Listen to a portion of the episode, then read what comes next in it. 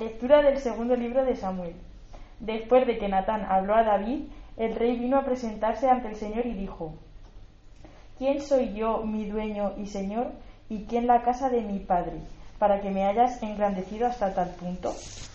Y por si esto fuera poco, a los ojos de mi dueño y señor, has hecho también a la casa de tu siervo una promesa para el futuro. Esta es la ley del hombre, dueño mío y señor mío. Constituiste a tu pueblo Israel, pueblo tuyo para siempre, y tú, Señor, eres su Dios. Ahora, pues, Señor Dios, confirma la palabra que has pronunciado acerca de tu siervo y de su casa, y cumple tu promesa. Tu nombre sea ensalzado por siempre de este modo. El Señor del universo es el Dios de Israel y la casa de tu siervo David permanezca estable en tu presencia. Pues tú, Señor del universo, Dios de Israel, has manifestado a tu siervo. Yo te construiré una casa. Por eso tu siervo ha tenido ánimo para dirigirte esta oración. Tú, mi dueño y Señor, eres Dios. Tus palabras son verdad y has prometido a tu siervo este bien. Dígnate, pues, bendecir la casa de tu siervo para que permanezca para siempre ante ti. Pues tú, mi dueño y Señor, has hablado. Sea bendita la casa de tu siervo para siempre. Palabra de Dios. Te alabamos, Señor. El Señor Dios le dará el trono de David, su padre. El Señor Dios le dará el trono de David, su padre. Señor, tenle en cuenta a David todos sus afanes como juró al Señor e hizo voto al fuerte de Jacob. El Señor Dios le dará el trono de David su padre. No entraré bajo el techo de mi casa, no subiré al lecho de mi descanso, no daré sueño a mis ojos, ni reposo a mis párpados, hasta que encuentre un lugar para el Señor, una morada para el fuerte de Jacob. El, Señor, Dios, le dará el trono de David su padre. El Señor ha jurado a David una promesa que no retractará. A uno de tu linaje pondré sobre tu trono. El Señor, Dios, le dará el trono, de, David, su padre. Si tus hijos guardan mi alianza y los mandatos que les enseño, también sus hijos por siempre se sentarán sobre tu trono. El Señor Dios le dará el trono de David su padre. Porque el Señor ha elegido a Sión, ha deseado vivir en ella. Esta es mi mansión por siempre, aquí viviré porque la deseo. El Señor Dios le dará el trono de David su padre.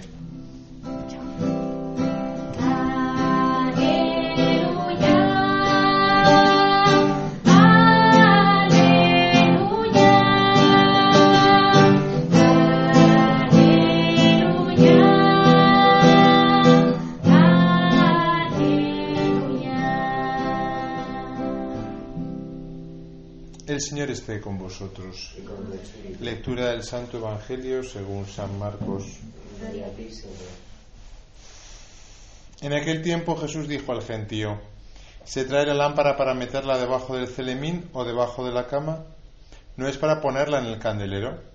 No hay nada escondido sino para que sea descubierto, no hay nada oculto sino para que salga a la luz. El que tenga oídos para oír, que oiga. Les dijo también, atención a lo que estáis oyendo, la medida que uséis la usarán con vosotros y con creces, porque al que tiene se le dará, y al que no tiene se le quitará hasta lo que tiene. Palabra del Señor. Gloria a ti, Señor Jesús. Amén. Si yo os preguntase ahora mismo qué significa esto de al que tiene se le dará, y al que no tiene se le quitará hasta lo que tiene, ¿qué me responderíais? ¿A qué se está refiriendo Jesús? Porque parece que es una injusticia. Hombre, al que tiene no le des más, dale al que no tiene, ¿no? Así, por una mentalidad de, ¿no? de generosidad, ¿no? que es propia del cristianismo. ¿Qué es eso de al que tiene se le dará y al que no tiene se le quitará hasta lo que tiene? Pobrecillo, déjale al que no tiene.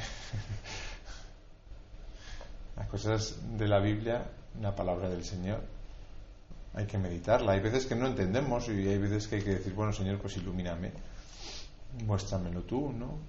O hay que también leer más, la, familiarizarse con la palabra de Dios para entender a Jesús, porque no, una frase no vas a entenderle entero, hay que leerle todos los días, ¿no? Por eso yo dejé ahí evangelios en los bancos y me los han robado. Está bien que me roben los evangelios. Traeré más, pero pondré una pegatina de que no se pueden llevar para que los leamos también aquí en la capilla. Bueno, pues a lo mejor la primera lectura nos da una pista. La primera lectura que hemos leído del, libro de Samuel nos habla de que mm, el, rey David recibe una promesa por parte de, de Dios, ¿no? Que le dice que uno de su descendencia ocupará el trono para siempre. ¿Quién es el descendiente de David que ocupará el trono para siempre? Jesús, hijo de David. Por eso se le llamaba hijo de David, porque venía de la línea, que eso era muy importante para los judíos, ¿no? de la línea eh, de parentesco del rey David. ¿no?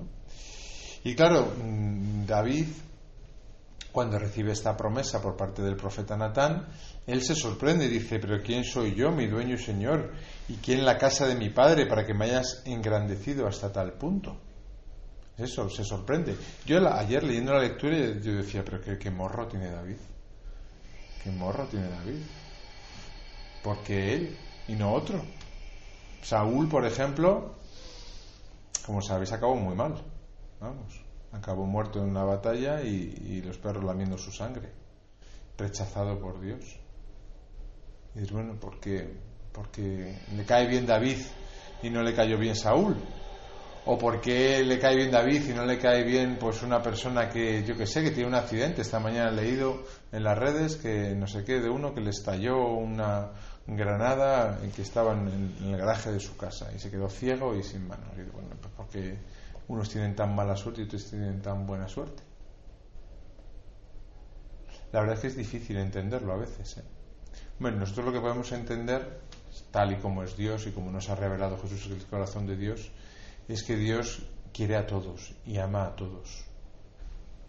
Es verdad que para algunos tiene como ciertas preferencias, podríamos decir. Oye, Saúl también tuvo su preferencia por parte de Dios, le eligió como rey. Lo que pasa es que luego Saúl lo hizo mal. David también. Pero algo te tuvo David que no tendría Saúl. Este chico que le estalló la granada entre las manos, pues ha tenido la fuerza como para, eh, según decía el artículo, ¿no? O sea, eh, mm, volver a, reconstruir toda su vida, ¿no? Luego no sabemos, seguramente también tuvo fuerza por parte de Dios mm, para poder hacer eso, ¿no? No podemos juzgar desde luego que Dios sea malo de entrada. Sí que podemos ver que hay bueno, diferentes, mm, eh, podríamos decir, llamadas ¿no? en la vida. Uno le llama a ser rey y a ser eh, descendiente de, eh, de, de, Jesucristo y a otros pues, pues, pues no les concede el ser rey. Lo que me parece que es interesante en, este, en esta lectura es que el rey David se sorprende y dice, oye, ¿quién soy yo, no? Para que tenga tan buena suerte. Y de alguna manera la oración que hace, que es lo que hemos leído, ¿no? Una oración delante del Señor, es una oración de agradecimiento. ¿Cuántas veces nosotros le agradecemos al Señor, oye, el estar sanos, que no nos ha estallado una granada entre las manos, que estábamos aquí estudiando un grado universitario, que no lo pueden costear nuestros padres o una beca o, el poder estar aquí, ¿no? De una manera o de otra. ¿Cuántas veces somos agradecidos con Dios? Lo cierto es que nos cuesta ser agradecidos. Yo cuando todos los días me siento en la mesa, bendecimos la mesa y, no sé si eso lo hace todo el mundo, todos los cristianos me refiero, pero al final nosotros también, por lo menos en mi comunidad, damos gracias al terminar de comer o y de cenar. Y dices, oye, puede ser una cosa que haces mecánicamente a veces un poco y un poco rápido, ¿no? Pero es que en el fondo dices, qué suerte tengo, ¿no? De poder haber comido bien. Pues gracias a tus padres, te han cocinado tus padres, o gracias a, a, ti mismo que te lo has preparado, que te lo has podido preparar, ¿no? Pero ¿cuántas veces agradecemos el simple hecho de poder comer? Luego, mm, me parece que en nuestra relación con Dios pedimos mucho, que está bien pedir, ¿no? Pero a veces agradecemos poco. Y lo propio del que recibe regalos es el ser agradecido, es de bien nacido, dice el refrán, ser agradecidos. Por tanto, delante del Señor deberíamos decir, bueno, gracias Señor por este día, Sí, pedirle cosas que creamos, queremos que son importantes, ¿no? Pero en general, ¿no? Tener una conciencia de agradecimiento respecto de Dios, como el rey David, pero ¿quién soy yo para que me trates así de bien? ¿no? Podríamos decirle cualquiera de nosotros, ¿eh? a lo mejor no somos exactamente ni tenemos exactamente todo lo que querríamos, pero a veces somos caprichosos y todo eso que querríamos no nos viene ni siquiera bien, sino que lo que actualmente tenemos nos, nos, lo ha dado Dios y nos hace bien, mientras que otras cosas quizás nos harían mal. ¿Cuántas veces somos agradecidos? Por eso el Evangelio dice, oye, que la luz no está para meterla debajo de la cama, que la luz está para ponerla en el candelero. Es decir, que cuando mm, Dios te concede regalos, ¿no? Pues muéstralos. Muéstralos, es decir, da gracias por ellos. Da gracias. La fe es un regalo. Por eso también dentro de la lógica no debería darnos vergüenza mostrar nuestra fe, que es un poco lo que la interpretación de este pasaje más habitual. Oye, la luz de la fe, pues no la escondas, muéstrala. No tampoco hace falta que vayas gritando por los pasillos, ¿no?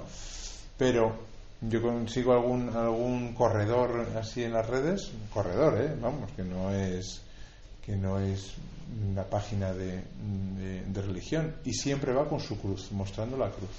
Ya puede llevar cualquier traje deportivo que va mostrando la cruz que lleva al cuello, como dicen, oye, que se vea y en, el, en la descripción del, del, link de algunos eh, que, tienen miles o millones de seguidores que se dedican a bailar, que no se dedican a hacer vídeos religiosos. Primero, Dios. First God. Pues ahí lo tienes. La luz en el candelero. No primero el Señor, ¿no? Y luego el resto. Y gracias, de alguna manera está diciendo, pues por, por por todo lo que me has dado, que me permite bailar, que me permite correr, que me permite estudiar, que me permite pues un montón de cosas, ¿no? Quizá por eso ahora se entiende lo de al que tiene se le dará y al que no tiene se le quitará. ¿Quién es el que tiene? El que tiene agradecimiento se le dará más. Porque entenderá que todo lo que tiene se lo ha dado el Señor. Como dice San Pablo, ¿qué tienes que no hayas recibido? ¿Qué tienes que no hayas recibido? Y al revés, aquellos que no tienen agradecimiento, se les quitará hasta lo que tienen. ¿Por qué? Porque lo que tienen no se lo agradecen al Señor, se creen que es mérito suyo, que se lo merecen ellos. Y entonces, ¿qué dice el Señor? Te lo voy a quitar. ¿Para qué? Para que te des cuenta de que todo lo que tienes es pura gracia, puro regalo mío, puro don. Y cuando empieces a verlo como un regalo, entonces te daré más. Así que es una posible interpretación de la frase, ¿no? Cuadra. Puede haber muchas interpretaciones, pero esta me ha salido bien. Yo ayer por la noche cuando leí esto digo, no lo entiendo, Señor, muéstramelo. Y ahí estaba yo leyendo algunos comentarios hasta que al final pues el Señor me ha, llevado a decir, bueno, a lo mejor esta explicación a mí me hace bien y a ti también, que por eso te la, te la, te la dejo aquí, ¿no? Que es bueno ser agradecido con Dios que todo lo que tenemos hay que agradecérselo. Y que cuando el Señor nos quita algo, más que patalear, lo que hay que hacer es darnos cuenta de que lo que teníamos lo teníamos por regalo del Señor y no por mérito nuestro. Y esperar humildemente a que el Señor se compadezca de nosotros y nos conceda pues más regalos de otro tipo. Si nos han quitado algunos, nos dará otros pero vivir con conciencia de agradecidos delante del Señor, y no con conciencia de niños, de caprichosos, de esto me lo tienes que dar porque no. Somos hijos de Dios y no niños caprichosos. Y como hijos de Dios, pues nos sorprende, ¿no? Como a David, ¿quién soy yo para que me trates tan bien, Señor? Y si alguna vez no te lo he agradecido, pues bueno, a lo mejor me viene bien que me lo quites para que cuando me lo devuelvas yo te dé gracias por todo lo que me has dado pues que tengamos esta conciencia de agradecimiento respecto al Señor, que vivamos con una conciencia de hijos agradecidos y que cuando en nuestra vida falte algo que nos haga sufrir, bueno, pues que humildemente digamos gracias Señor por el tiempo que me lo diste y humildemente pues te suplico que si es bueno para mí, pues me concedas de nuevo o me des estas cosas que yo te pido. Y eso hace que pidamos también con una conciencia pues humilde y no con una conciencia altiva de decir aquí estoy yo y esto es lo que me merezco. No, al revés, ¿no? Señor, si es bueno para mí, si tú quieres, si, si es tu voluntad, pues concédeme esto. Y ya te agradezco de entrada que me escuches. ¿Me lo des o no me lo des? Pues que aumentemos en nosotros la conciencia de agradecimiento.